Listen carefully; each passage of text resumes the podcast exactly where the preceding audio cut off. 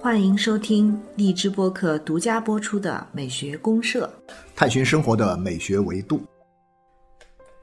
亲爱的听众朋友，大家好，我是生活美学观察家小明老师。我是可可老师，大家好。哎，大家好，欢迎大家。啊，可可老师，这两天东京奥运会的开幕式哈非常热闹。对对对对对，就说，哎呀，历尽这个各种各样的磨难哈。对对，疫情。嗯本来应该是在二零二零年举办的这个奥运会呢，终于在二零二一年下半年 啊如期举办了。哎呀，对，终于如期举办了，不容易啊。哎，这很不容易，很不容易。对嗯，然后我想，其实奥运会这个主题呢，虽然是一个体育的赛事，对啊，但是讲起呢，如果我们从这个古希腊的这个奥运会的源头来讲起的话，跟咱们这个聊的美学还是很有渊源的。，太有渊源了。其实啊你看，就是这种，呃，在我们今天讲起来，就是生活的方方面面呢，其实都已经条分缕析啊，分门别类。嗯嗯啊，这个教育是教育，体育是体育，经济是经济、啊艺术，是然后艺术是艺术，都分好了。啊对，但是其实呢，你要是上溯到以前那个年代，嗯就是古希腊那个年代，其实一切东西都是在一块儿的，都是一个相对来讲是一个整体，是一个混沌的整体，它还没有被切割开来。对，啊，还没有只有到了现代社会，到了现代，特别到了工业文明之后，我们说这些东西它慢慢的切割，切割的清清楚楚。嗯但在那个时代呢，其实一个问题就是另外一个问题，比如说，嗯你生活的问题其实就是审美的问题，啊，那审美的问题也就是经济的问题，经济的问题，哎，它也是一个体育的问题。所以我觉得，就是说，看那个时代的生活蛮好玩的。你说那什么一点儿，它可能就是一个混沌的一个整体，取决于你从什么角度去看。嗯那所以说，我们今天讲到就是这个运动会、奥运会，嗯那我们今天会说啊，你这运动会，你又对这个体育不感兴趣，嗯嗯啊，又不是一个体育迷，嗯一般来说呢，就不太去看这种类似的东西，最多看一下开幕式啊，因为开幕式是个文艺演出的感觉，是吧对，？开幕式有点像这种表演的感觉啊，带有表演性质对。那开幕式一结束之后呢？呃，叫什么？因为开幕式，对对对，具体比赛就不怎么看，而且甚至是开幕式之前有一个很漫长的一个入场仪式啊员进，场是很多人也会手烂看，看的什么？是看我们自己人怎么进去 啊？就看我们自己人怎么进去对，去一般是这啊，样。一般是这样的哈。但是呢，就说我觉得这个事情呢，如果我们仅仅是这样去看一个运动会的话呢，可能在某种意义上来，呃，有一点点这个可惜了啊，有点点可惜了。其实里面可以看出很多很有趣的东西，所以我们今天就。追溯一下啊，追溯到更古老的那个年代，来看看到底在这个奥运会最早诞生的那个年代，奥运会里面它所蕴含着的这样一种美学的内涵和生活的这种本质的东西到底是什么？我们想去挖一挖，我觉得这事儿挺有意思哎，这样的一个题，我是觉得很有意思。啊。对，就相当于我们从一种奥林匹克的往事来聊起。对对对，我们聊聊啊奥林匹克往事，好像跟我们都经历过一样。是啊，差不多就是属于我们讲的这个荷马时代的这个尾声了。那么就说，也就是我们今天看到，就是在古希腊的文化里面，在我们讲到西方的或者说人类的这种呃文化里面，最早的一个经典就是荷马史诗，它所诞生的那个年代。那从那个时期，我们其实要聊的美学的东西，都是古希腊美学相关联的。对对对，因为这个奥林匹克运动会呢，是从古希腊的古奥林匹克那儿诞生来的，所以我们就追溯到这个源头。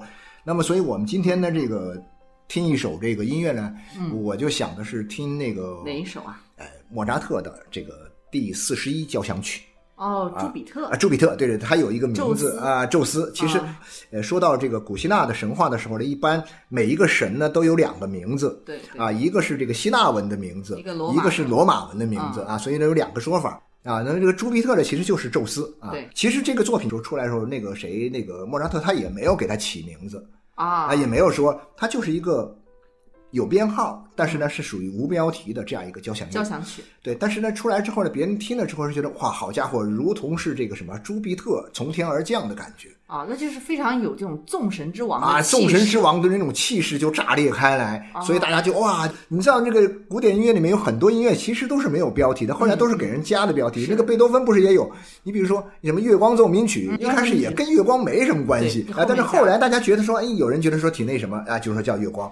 那么这个朱比特其实也是这样，但是我们听一下，你能看到什么呢？我嗯感觉到。它的的确确呈现了一种什么？就是一种古希腊那个时代的一种人文景象。那种人文景象，我把它理解为就是人和神的共存啊，共乐啊啊，就是人神共处，但同时呢又在一起共同享受这个世界的那么一种状态。嗯啊，所以我们可以先听听这个开头，大家听一下这开头这个强音和弱音啊，这样一个强大的这个音响和温柔的这样一种呼应之间的这种关系啊，大家可以感受一下啊，好，大家听的时候把这个人与神的这个把人与神的这种这种关系啊呃，对对，带进去带到你的这个审美的期待里面，你去感受一下。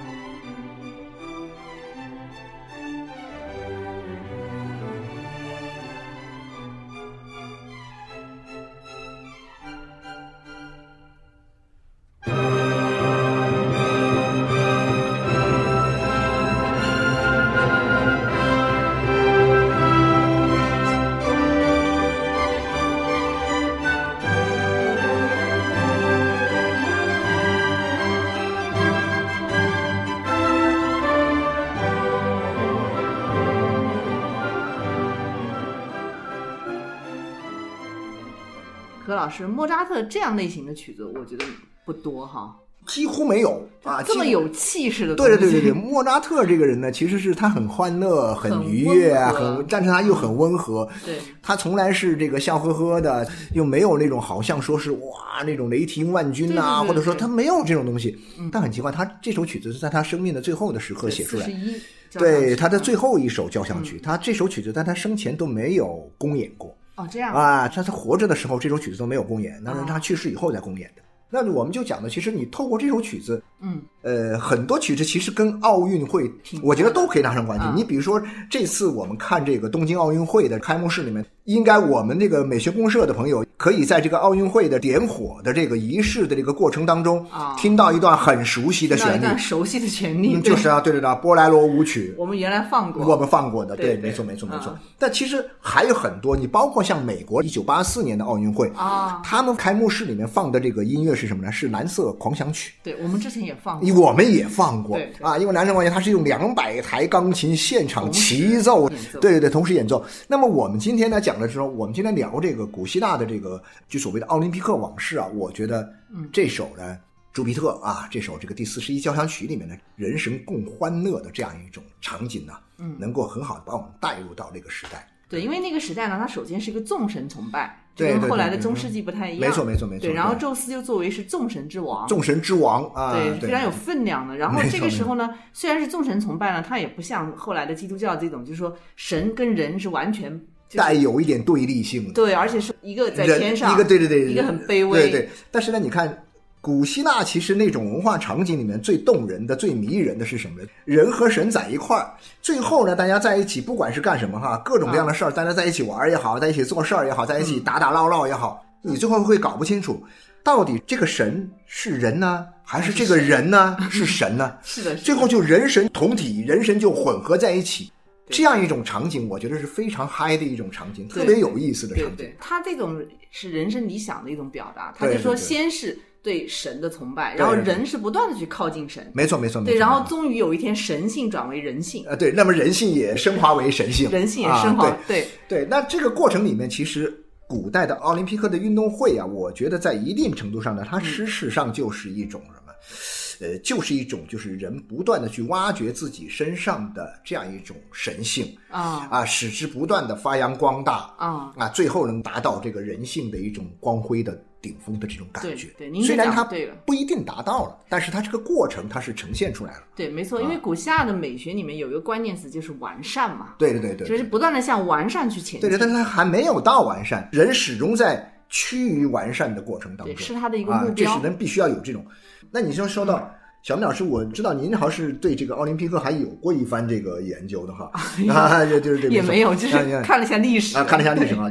当时为什么要搞这么一个运动会？我有点纳闷儿哈，就是说，其实我印象也不是特别深，我没有专门去琢磨过这个事儿。我虽然觉得说这事儿很有意思啊。古希腊我大概知道，其实它的传说挺多的。啊，有各种传说。对，因为我们讲起奥运会，它其实是两部分嘛，一个是现代的奥运会，嗯，嗯就是我们今天像我们看东京的这种奥运会，它是属于现代奥运会。就是法国人顾拜旦他那个对创制的。顾拜旦他是一八九六年是第1896一届啊第一届，这个是现代奥运会。嗯嗯，对，但是刚才我们俩聊的这个，包括我们听宙斯这样的音乐，主要是着力在一个古希腊的这个古奥运会啊，上。古奥运会，公元八它是在公元前八世纪的时候那就是七七六年呐，七七六年就是那会儿。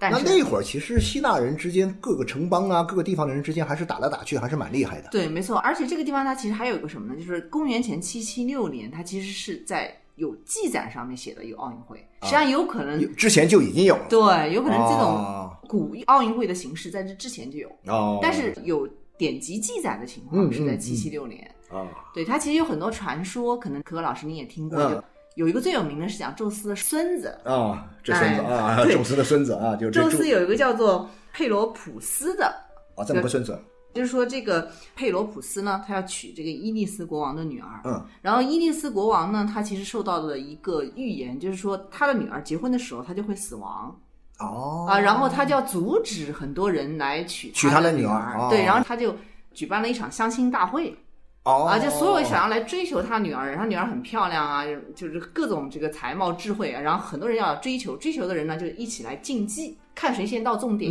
就是驾着马车这种，嗯。然后他就用一个长矛把追求他女儿的十三个追求者吧，好像。全部都杀死了。对，全部都刺死了。哦。然后这个佩罗普斯呢，得到了一个神的帮助，哦，他就等于是说赢得了这场比赛。赢得这场比赛哦，然后把这个国王刺死了，他就娶了他的女儿。啊，把他的老丈人给刺死了。对，因为他这个预言就是说，啊，对，这个国王死了，他的女儿呃，那个身上那个那个咒语就解除了。他的女啊儿结婚就嫁人的时候，嗯这个国王就要去世。OK OK OK，明白。反正这是在古希腊的这个有传说，很多传说中的某一个传说啊。对，但是从这个事实上来讲呢，应该就是您刚才讲的那种情况。当时希腊的这种城邦政治，嗯各个国家之间就是战争特别的频繁，嗯很多人也非常反感。然后用什么办法来制止这种战争呢？嗯所以就后来就采用了一种叫做神圣休战月。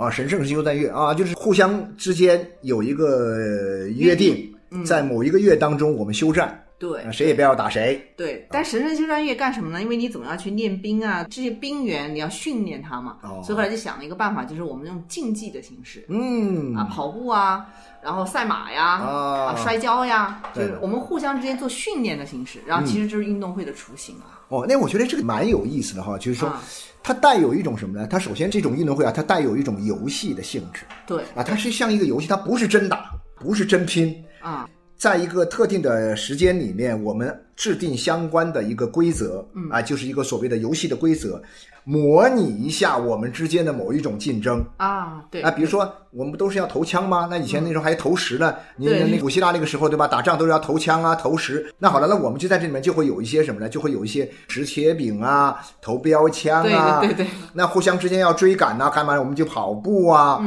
啊，然后就要奔跑呀，要跳跃呀，嗯，这其实都是人们在矛盾冲突、在平时的战争的这个冲突当中的一些东西，把它纳入到了一个游戏的范畴里面来进行重演，对，我们来模拟它。对，而且替代这种残酷的战争，我虽然打赢了你，但是呢，你也不会受到一个根本的伤害。对你它跟真实的战争是不一样的。对，没错没错，啊，然后关键是在这个过程当中，人们能在一个有限的时间和有限的规定当中完成这样一种模拟性的竞争竞技。嗯，那么事实上呢，又加深了他们之间彼此的一个接触和了解，但最终又没有带来相互伤害的这样一个结果。没错，实际上就是说他想要起到的目的也达到了。你在一个体育竞技里面，你也嗯能够更好的，反正我也能够跟你来斗一下，对我也来跟你斗。就是也能够体现这种国家竞争的实力。对对对，你能来竞争，啊，对像当时最大的雅典或者斯和巴达，斯巴达对对他们之间平时就斗得一塌糊涂，你死我活。但是我们也可以通过体育竞争来，啊，对对对对是你强还是我强，我们比一比。对。对，但是不会有实质性的，就是真的是人都死光了，这种流血成河。它不像后来的古罗马什么的，你啊跟狮子打，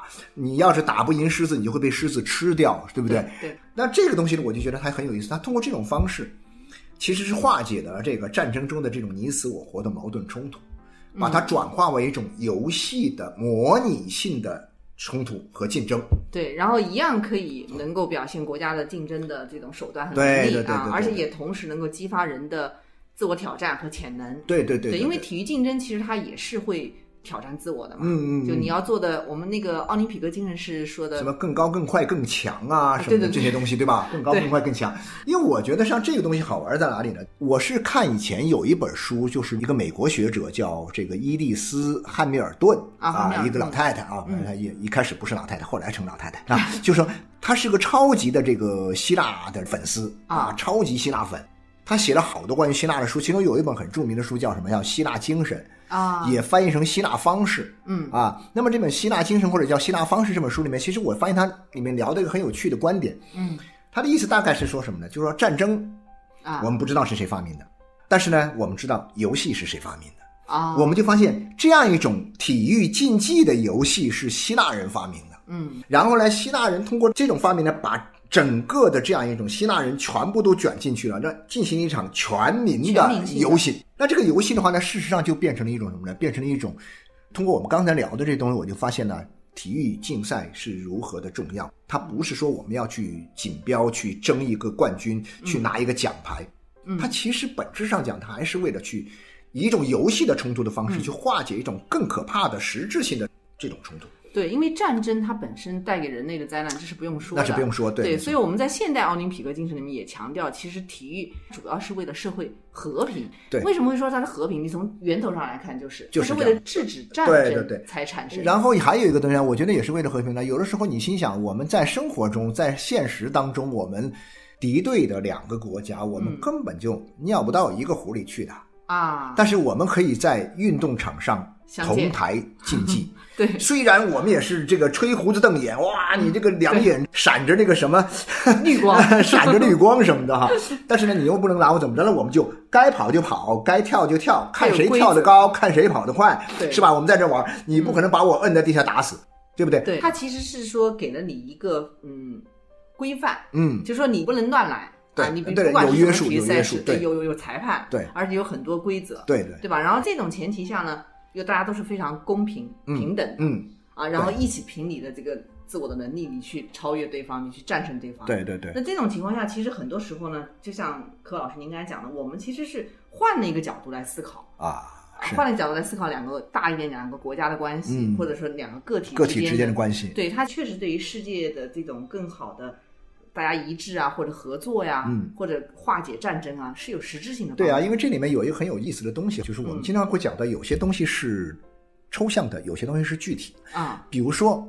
你如果没有这样一场运动会，嗯或者说类似于运动会这样一种嘉年华式的这种东西，嗯，具体的人你没法走到一起去的话，那么很多时候两个国家的冲突，在某种意义上讲，它具有抽象性。啊，我们觉得说，这个 A 国和 B 国这两个国家，比如说你的社会制度不同，你的这个啊利益冲突又有很大的冲突，彼此之间又水火不相容。嗯，对于我们每一个个体而言，这种国家之间的冲突，有的时候你抽象。还是显得很抽象。嗯，当然我们会相信这个里面冲突它是合理的。比如说，你认为我跟这个美帝国主义的这种冲突，那就是对，没错。或者说，当年日本帝国主义打过来，他侵略了我们，那就这个国家就不靠谱啊。我们这个是你可以感受到的。但是很多时候你会发现没有，就说接触到了具体的人，嗯。一个一个具体的人，我们在一个受到了一个相对保护和限定的一个环境里面，这两个人一接触，你就发现和这个所谓的国与国之间的很多的这种矛盾冲突之间，给你带来的这种感知是不太一样的。我们会经常发现很有趣在哪里，就是在奥运会的赛场上，我们经常会看到嗯。两个国家在打仗，嗯，但是这两个运动员他们在一起呢，互相会握手对啊，互相会拥。抱，对，从这个意义上看呢，就是一场运动会，一场这样一种全民的游戏，它在一定程度上会改变我们对一些好像似乎是不可调和矛盾的新的一种认知吧。对，矛盾啊、冲突啊，它有可能都会化解。很多时候就会化解。对。就从我们刚才聊的，从古希腊就有这个传统，对对对然后到这个一八九六年，就是我们第一届现代现代奥运会诞生。对所以您知道吗？就是法国的这个顾拜旦啊，他其实是一个教育家。啊，对他的理念其实是想通过这样一场体育盛会来嗯。起到一种全民，就是去教育他们怎么样去在一个社会的这样的一个体制里面去嗯。更好的、啊去表现一种世界和平啊或者友谊啊、团结啊，就民族精神、体育精神，就是相互的理解啊，这个友谊长久、团结一致、公平竞争的这样一个对对这是奥林匹克宣言宣言里面讲到的啊这些东西。对，没错，嗯，所以它其实是体育精神里面，它也强调一种民族精神。对，因为世界上有很多民族的矛盾也是不可调和的啊对的对，所以民族精神在体育赛事里面它可以化解，还有一种国际主义精神，就大家全部对对对跨越了这种对对对对国与国的障碍，没错，没错，没错。所以是体育教育。我觉得确实是像这种运动会啊，是为大家提供了很多这样的契机。嗯，我们讲到这种求同存异，这个同其实就是我们共同认同这场比赛，我们都愿意来参加。然后呢，我们代表我们各自的国家，代表我们的这个族群，我们这不同的人，我们来到这个地方。嗯，你既然认同了这个基本的规则来参加了这样一个比赛，然后我们之间经常会有这种感觉，就说，哎呀，很多东西跟我们原来想的可能是不一样。对，哦，以前我们干嘛要让打得死去活来？嗯我们这样挺好了。那实在不行呢，我们就搞个运动会，我们搞个足球赛，或者说我们搞个什么跑步，我们来比一也可以来比一下。对比完之后，你得到了某种满足，这个虚荣心的满足，或者我得到了某种虚荣心的满足一样，那就 OK 了。那剩下的那些呢，你死我活的这些毛乎呢，流血的呀，那种死人的呀，那事儿能避免尽量的避免。对对，特别在我们当下，其实是非常有意义。对啊，所以从这个意义上看呢，我就会觉得说，哎呀，确确实实，你看，像从去年到今年这样一个新冠疫情的情况之下，嗯很多人觉得说，哎呀，就不要搞这个运动会了吧，又花这么多钱，又把大家聚在一块儿，挺危险的。嗯，那我倒觉得，恰恰是这个意义上看呢，搞这样一场运动会，我觉得是非常有必要的。你至少可以让我们大家感觉到什么呢？我就会想到，呃，汉城奥运会的主题歌里面讲的 “hand in hand”，、就是手拉手，然后可以再加一个啊。Heart to heart 就是心连心呐、就一个是 hand in hand，一个是 heart to heart，就是手拉手心连心，然后呢，共同去面对我们人类共同的这种苦难。对，而不是某一个、某两个国家彼此之间、两个族群彼此之间的一些微不足道的冲突。对对，对于更好的就是去有一种全世界的眼光，表达一种团结友谊。对对对对对，确实是有特别有意义的、有意义的，没错没错，是对，其实柯老师，我们刚才聊那个古希腊美学的时候，其实有一个很有趣的点，看到在网上啊，什么知乎啊，大家都聊的挺多，就是，呃，您可能也听说过，在古代的这种就古希腊的奥运会上，它其实是一种裸体的传统。对对对，是裸体。很多人会问很有意思。对，没错，我以前为什么这传统没延续下来？也不是我一开始遇到的，嗯，很早的时候啊，那时候我还是读大学的时候，我们那个上美学课的老师就提了这么一个问题给我，我印象特别深。啊李龙的那个职铁饼者，因为他为什么不穿衣服？啊，啊，就为什么不穿？他光着身子在那比。然后还有很多，比如说我们看见很多的其他的希腊的雕塑啊，啊都是不穿衣服的裸体，对，啊，都裸体的。他就问我们，你知道为什么吗？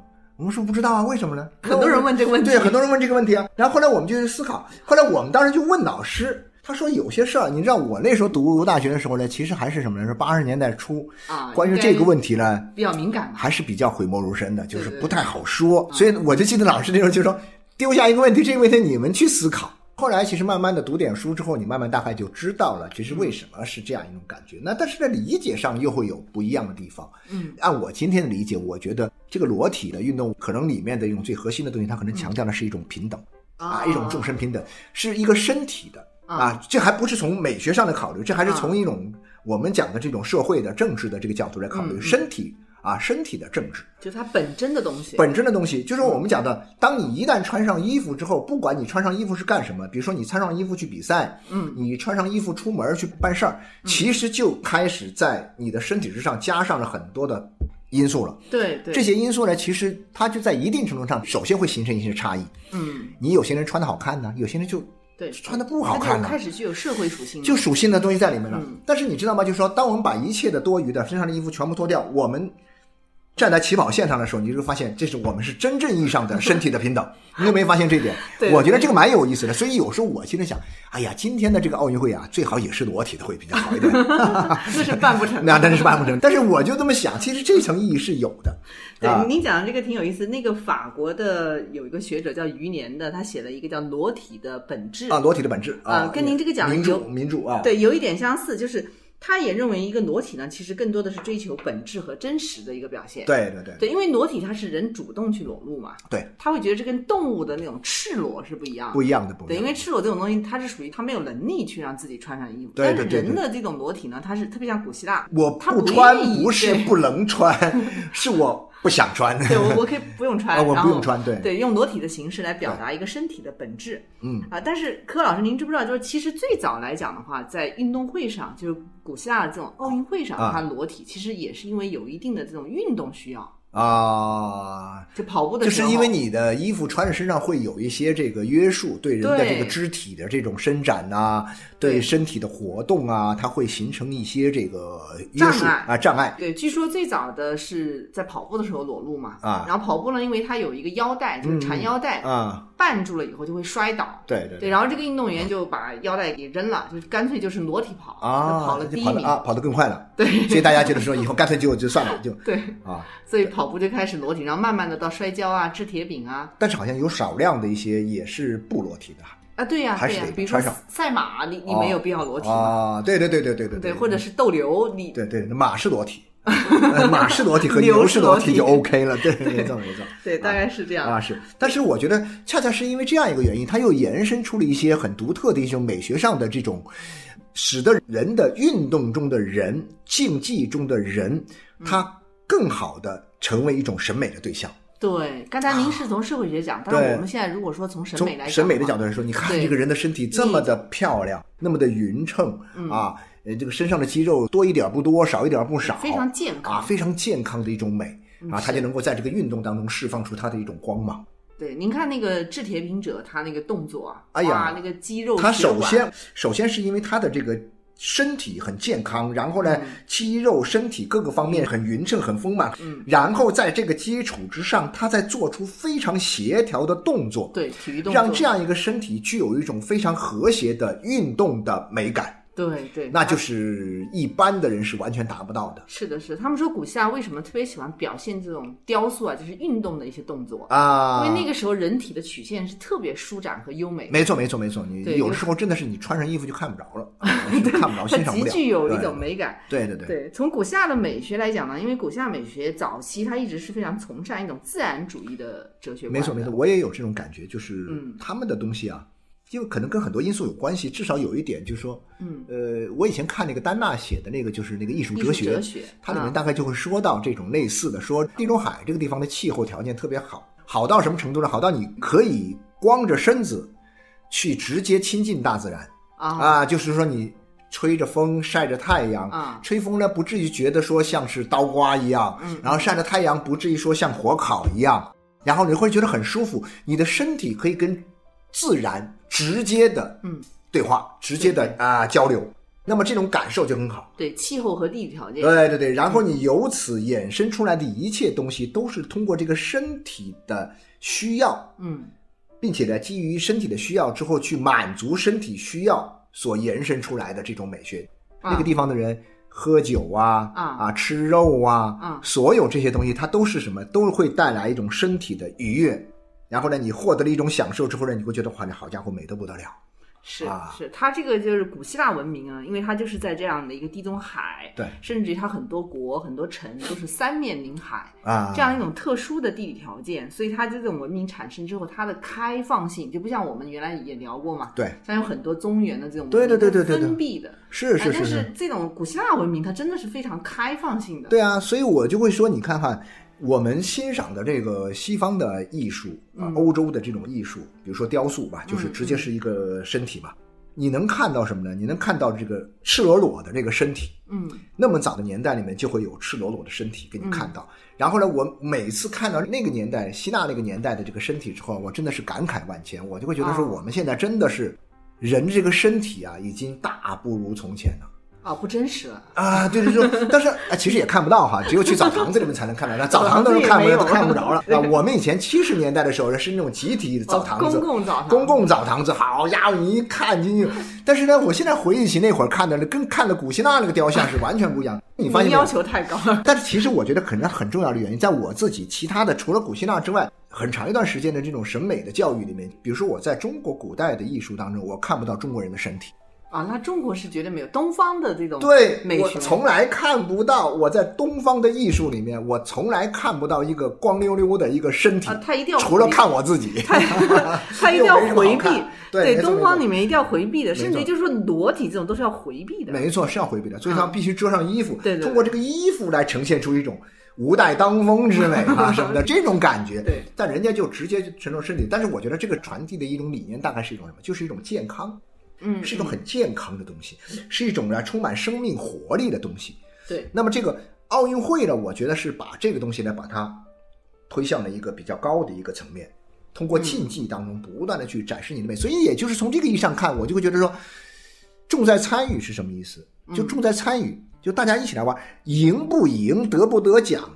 当然，对很多人是很重要的啊。但是从我一个这个旁观者的角度来看呢，我觉得从审美的角度去看奥运呢，无关金牌、银牌还是铜牌，对，每一个运动员啊都是那么的漂亮。你看那个体操那个身段你看游泳那个姿势，嗯。哎呀，你看跑步那个力量，还有那种什么跳跃的那种灵活的那种动感，嗯。哇，我觉得是每一个动作都那么的迷人好看对，他在体育运动里面为什么人会好看？其实我觉得主要是在美学上是有两个，啊，两个第一个就是身体本真的。对对对对对，啊，就像那个温克尔曼不是说古希腊的美学里面，他其实也是通过大量裸体的这种雕塑，没错没错，高贵的单纯，嗯，进步的伟大。对，其实这种高贵的单纯，就是他会回归到一个本真嘛，单纯就是你看原来本真的东西。是什么样的东西？对没有掩饰，没有歪曲，没有那个什么的。运动员他都是自己，就是肯定是最真实的一面。啊，对对对对当然这是一种比较正常状态下真实的一面。对还有一个方面呢，就是他是爆发出潜能。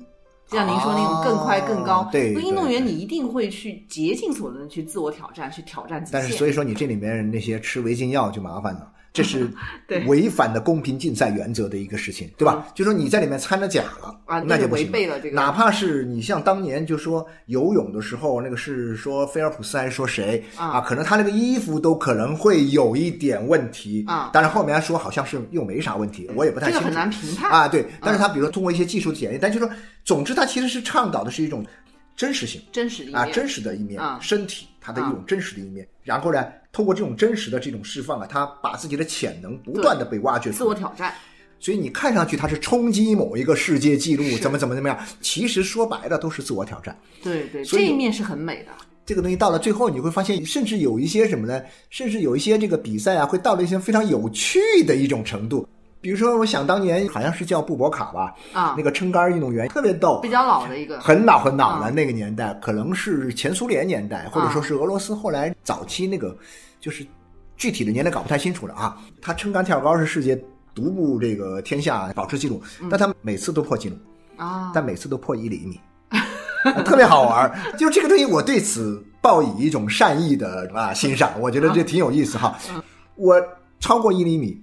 我就破了世界纪录，也冲破了我的一个底线。然后我下次再来，我又破一厘米，我又破一厘米，我一次次刷新，一次次刷新，你就会发现这是一种非常具有游戏效果的状态，啊它不是那种青面獠牙呀那种啊哇那个它不是那种。我觉得这就好玩吗？这就像游戏吗？啊啊，这就反而是像游戏。对它的游戏性呢，又让人觉得就是非常的有趣。对对对对，就是啊产生你趣最后你超越东西，我觉得这种超越感呢，我认为是这样的，就是说我们要把功利的东西抹掉。当然，像他这种游戏性的东西呢，大家还是会说，他其实就是为了功利，因为你只要 超了一次，如果你一次好家伙就超了十厘米，也是一次，那也是一次。那你下一次再超第十一厘米的时候，你就很难超了，你只能得一次奖金。对你超十次得十次奖金，好家伙，那不一样。啊但是我觉得这都无可厚非哈，只要是说我们是奔着一个更高的目标，嗯啊，但是你在生活中你可能做不到，对，你但是体育运动中容易做到一啊些能能能做到挑战自我。啊，挑战你就可以得到回报，得到大家的这种掌声，得到奖牌，得到这个世界人民的认可。归根到底，其实都是什么呢？归根到底，其实都是人本身，嗯，对，都是回到人的本身，回到人的本身怎么样去体现一种更好的完善的自我？对对其实很多时候也是这样。啊。所以你看，古希腊这个，它其实一直到公元大概啊四世纪的时候，嗯罗马这个时期，古奥运会就就被就被废废止了废止了就被废止了。但是也经历了一千多年，在古代。啊，对，所以今天我们看运动会来讲的话，其实它的这个很多东西呢，虽然没办法像在跟古代一样了，嗯但是很多精神的东西还是精神东西在，就是我们今天看奥运会，我们可能关注的点已经不太一样了。首先，当然我们是关注我们国家的运动员是否夺金呢啊，是否夺金呢？第二呢，我们关注这个运动员帅不帅啊啊，这个运动员帅不帅？这个要看颜值。但其实颜值跟我们讲的那种美，它只是其中很小的一个方面嘛，不对不对？嗯然后我还还会看什么呢？我们还可以看一些呃其他的一些什么八卦的一些新闻呐、一些好玩所谓什么人文奥运啊，对对对对对啊，一些有趣的故事啊等等，这些东西我觉得都挺好啊。嗯它其实是说，让我们呢就是在看这个运动会的时候呢，不要单纯只是去盯着金牌，嗯盯着这个锦标，它其实在这个之外有很多很有趣的东西。因为说实在的也不容易，四年才感受一次。这一届我们是到第五年才感受尤其不容易啊，尤其不容易。对对对对，没错。对，所以柯老师，我们今天从这个奥林匹克的往事聊到这种古希腊美学，对对对就大家可以在后面观看奥运赛事的时候，联想一下咱们这个古希腊美学 的对对对。想想想，对，没错没错。我们最后再听一听听一下，我们再把这个个朱庇特的第四乐章当中，嗯我们再选一段来听一下。其实最后就是朱庇特还是人没有神伟大，但是呢，啊，人和神在他们的交流过程当中，人和神的对话过程当中，就像古希腊那个时代一样，或者说像莫扎特这音乐一样，嗯你最后你搞不清到底人是神呢，还是神是人。啊，其实就是人神一体，对就是体育精神最终还是一种什么呢？一种平等的东西，一种崇高的东西。平等是什么呢？人和神平等了嗯啊，没有神压着人，对吧？那么人与人之间也是平等的。嗯，然后还有一个呢是什么呢？崇高，嗯，平等不是往下走，不是到海拔线以下去，不是到地平线以下去没错，我们是要到山顶，到奥林匹克山的山峰上去对，它层高是有人向着神性去追逐的意思。追逐的意思。所以对，我要向着神性去努力。没错，没错。所以你每次看到这个体育的这些图标啊、那些画的时候啊，人嗯奔跑啊、跳跃啊那种感觉，那种就特别嗨那种哈。对对对对对是。好了，那我们今天的节目就到这儿结束啊啊，谢谢大家，啊！谢谢大家继续关注奥运会啊，为咱们中国体育健儿加油啊！加油。